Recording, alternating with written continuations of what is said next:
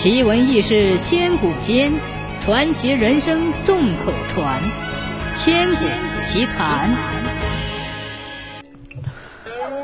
东方朔是个上知天庭、下知地府的神仙。这天，他来到了大汉京城的长安街上，观看京城里的景观。正为街旁的一处景观所吸引的时候，就觉得心头一跳，静下心来，摇头一算。呀，玉帝要派人来火烧长安街，不由得就随口说出：“这繁华的帝都要大难来临了。”谁知这随意的一句话被几个正在他后面过路的商人听到了。这几个商人一听京城要有大难来临，感到十分吃惊。再看看前面说话的人，长得瘦高，相貌古怪，穿着道服，不用说。这是个高人呐！他们紧走几步，赶上东方朔，问道：“先生，刚才您说这繁华的帝都要大难来临了，是怎么回事？”东方朔心想：不能跟他们说，泄露天机，自己必遭灾难。就说：“啊，我刚午睡起来，还没有睡醒，说了几句梦话而已，见笑了。”这几个商人见东方朔不肯说实话，他们几个就扑通一声跪倒在东方朔面前，说：“看在全京城百姓的面子上，您就发发慈悲，救救我们吧。”人说：“千不怕万不怕，就怕有人给你跪下。”东方朔被他们感动了，心想：“我不解救他们，良心也过不去；为了良心，自家的性命也顾不得了。”就说：“你们赶快起来，有话好说。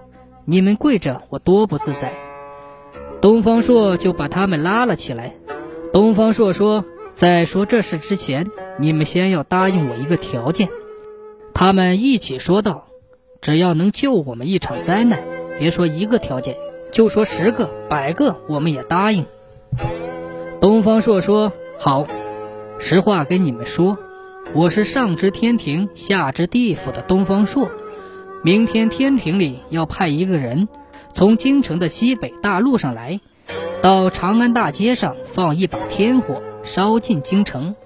这个人是老婆婆的模样，她坐在一个大牛车上，赶牛车的是一个乌黑乌黑的小伙子。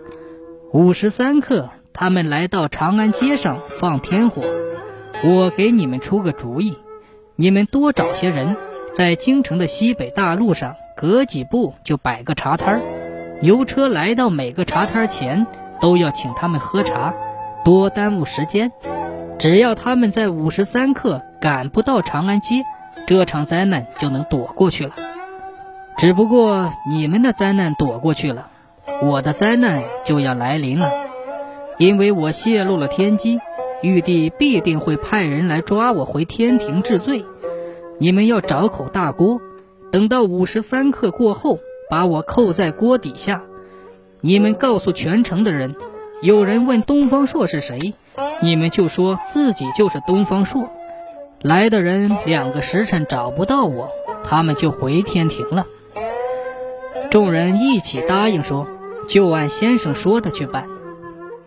第二天上午。果然在京城西北大路上摆了一长串的茶水摊儿。天快晌午时，真的从西北方向来了一辆牛车，赶车的脸面乌黑，车上坐着一个白发苍苍的老太婆。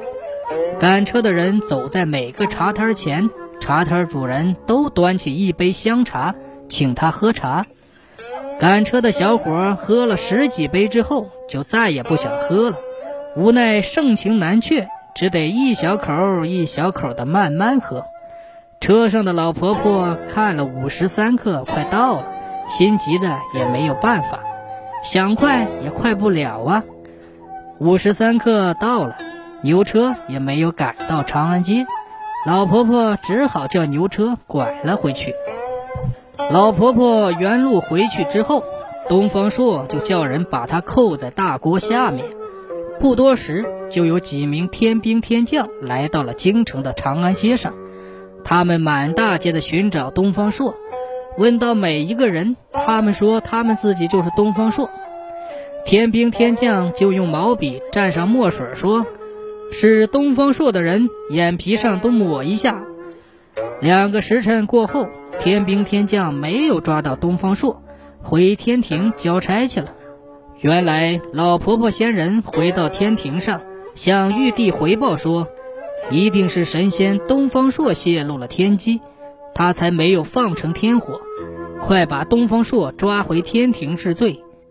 接着，玉帝就派了天兵天将下凡来捉拿东方朔。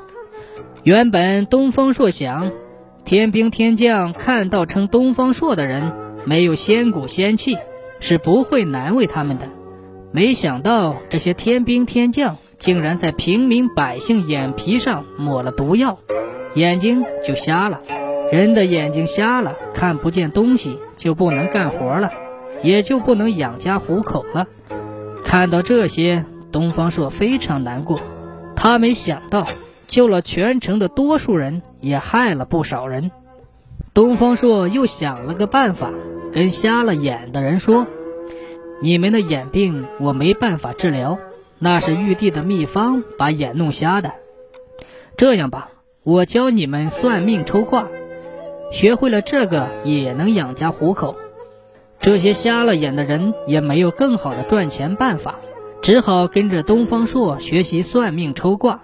关键是算命抽卦也不用眼睛看，时间不长，他们都学会了，开始干活赚钱了。从此以后，世上便有了算命抽卦这一行当，而干这一行的人都是瞎了眼的人，他们都称他们的老师是东方朔。后来，东方朔成了瞎眼先生的祖师爷。